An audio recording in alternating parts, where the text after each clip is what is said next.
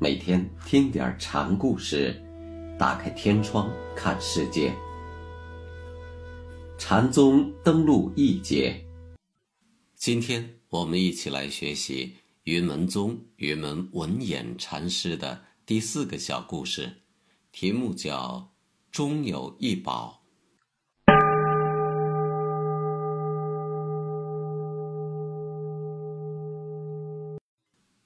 云门禅师有一次把手自个儿伸到木头狮子口里，却大声呼叫道：“哎呦，咬死我了！快来救我！”旁边的人都不解其意。云门玩的这个把戏有些怪诞，其实他是在暗示心生万法之力。所谓“有之于无”，尽是情见，犹如幻意。这里。既不是狮会咬，也不是手已伤，而是云门忽然间心生一念：忘机则佛道龙，分别则魔君赤。云门的本意是要人息机忘见，在他呼救的时候，你不必援之以手，就仿佛你见到孩童的类似游戏时，无需刨根问底一样。否则，用禅宗的话。就是镜上有染，堕于一边了。云门在堂上对众僧说：“闻声而悟道，见色而明心。”紧跟着举起手来说道：“观世音菩萨用钱买糊饼。”说完放下手来，又加了一句：“原来只是馒头。”云门有一次对弟子说。乾坤之内，宇宙中间，这里面有一件宝物，藏匿在山土之中。把灯笼挂到佛殿里，将三盟绘至灯笼上，你们明不明白其中的道理？随即自己回答道：“逐物一移。”过了一会儿，又加了一句：“云起雷星。”云门上面这段话渊源有字。南北朝时，僧肇的《宝藏论》曾经说过：“夫天地之内，宇宙之间，终有一宝，秘在形山。实物虚照，内外空然，寂寞离间，其用玄玄。此乃云门所本。一般的宝物，一旦掩蔽在山土之中，便无法被人见之。”更无从发挥自己的作用，而自信却有所不同。它虽如宝藏隐匿在万有的现象界中，但却能实物虚照，其用玄玄。云门的话意，在让弟子拾取此宝及自信。云门宗风峻烈，反对禅宗的佛教化，反对浪游式的参请，要求弟子断绝情识意象。切记向外持求，因为向外求的结果是拈灯笼向佛殿里将三门来灯笼上，也就是云门黛玉所谓逐物一移，而此宝却如云起雷星，体藏于用。此宝无所不在，也没有一定的处所可觅，更不是靠拜佛念经能够求得的。只有反求诸己最为直接。云门曾对一个弟子说：“十五日以前，我就不问你了；十五日以后的事，你给我说上一句。”弟子无言以对，云门便替他回答说：“天天都是好日子。十五日是月圆之日，在这里象征开悟，开悟之后得广大自在。”无拘无束，无事于心，所以说是日日是好日。云门在堂上讲法时，举着手中的禅杖对众僧说：“你们大家瞧，我举着的这根手杖，照凡夫俗子的理解，这是实实在在的有；大小二乘却又分析为无；圆觉宣称这是幻有。”菩萨则必然体会为空。照老僧看来，手杖就是手杖，当行进时尽管行，该做出自然做，不要旁生枝节。一个弟子站起来问道：“什么是佛法大义？”春来草自青，云门干脆利落的回答：“真是处处有佛法，在在皆道场。这是何等自在洒脱的胸襟呐！”弟子问：“一天十二个时辰，怎样过才算是没有虚度时光？”为什么无端问这么个问题？云门反问一句：“弟子不明白。”请师傅点拨一下。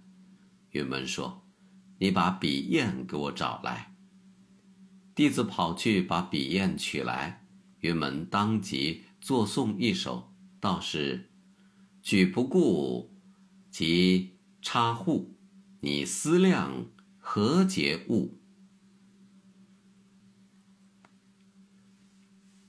什么是学人自己？弟子又问：“游山玩水。”师傅，你自己又是什么？多亏维诺不在，一口吞进时会怎么样？我就会跑进你的肚子里。师傅为什么在弟子的肚子里？那你把刚才的话头还给我。弟子又问：“什么是道？”云门挥了挥手说：“一边去！”弟子穷追不舍，生死到来，怎样躲开？云门摊开两手说：“你把生死拿来。父母不答应不让出家，怎样才好？浅，弟子不明白。深，如何是学人自己？恐怕连我自己也不晓得。万机都丢尽了，该怎么办？你把佛殿搬来，我跟你商量。”这跟佛殿有什么相干？云门呵斥道：“这个笨蛋！”有弟子问：“树雕叶落时怎么样？”云门回答说：“体露金风。”什么是佛？干始觉。哪里是诸佛出生的地方？东山水上行。古人面壁，意图何在？念七。什么是祖师西来意？日里看山。云门问一个刚来的僧徒说：“你从哪里来？”南岳。云门说：“我这人不喜欢跟别人拉拉扯扯，你过来。”那人刚要往前靠，云门却道：“去。”有僧徒问。师傅的家风是什么？云门说：“有读书人来的话，告诉我一声。什么是透过法身的话？北斗里藏身。什么是祖师西来之意？老是下雨，不见放晴。停了一会儿，又说：一股粥饭味儿。听古人说。”牛头横说竖说，就是不知道向上观列子。什么是向上观列子呢？东山西岭一片绿。如何是端坐念石像？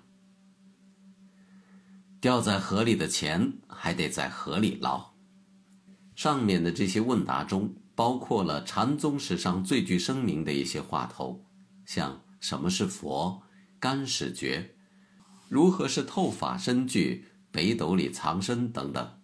但有一点是非常明显的：这些公案中，云门的回答绝大多数是与所提的问题风马牛不相及，几乎不可能，而且也根本没有要在问与答之间寻觅一种有脉络可以把握的联系。这些答语作为节流之语，最典型的反映出云门大师那种快刀斩葛藤、破之剑明本心的家风，真可以说是如饥似火、似闪电光，机境迅速、神出鬼没。佛果圆悟禅师在《碧岩录》中的一段概述很有道理：宗师家说话，绝意识，绝情量，绝生死，绝法尘。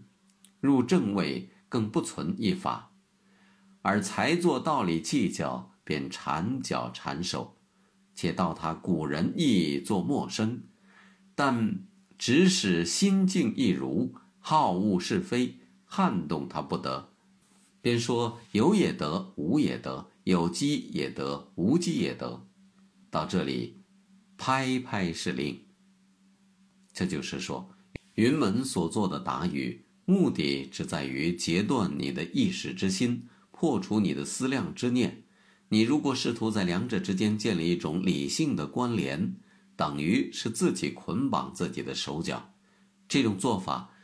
很有些像超现实主义者曾经大规模实验过的问答拼凑游戏，他要解散、打乱你对这个世界已经定型的那种理解方式，使自己意识到你已经习惯的那个秩序的虚妄不实。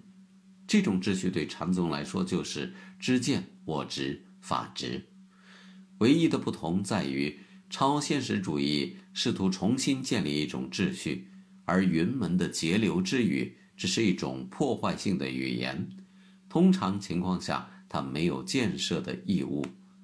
这就如同投向障碍物的炸药，爆炸之后，它的意义就不复存在了。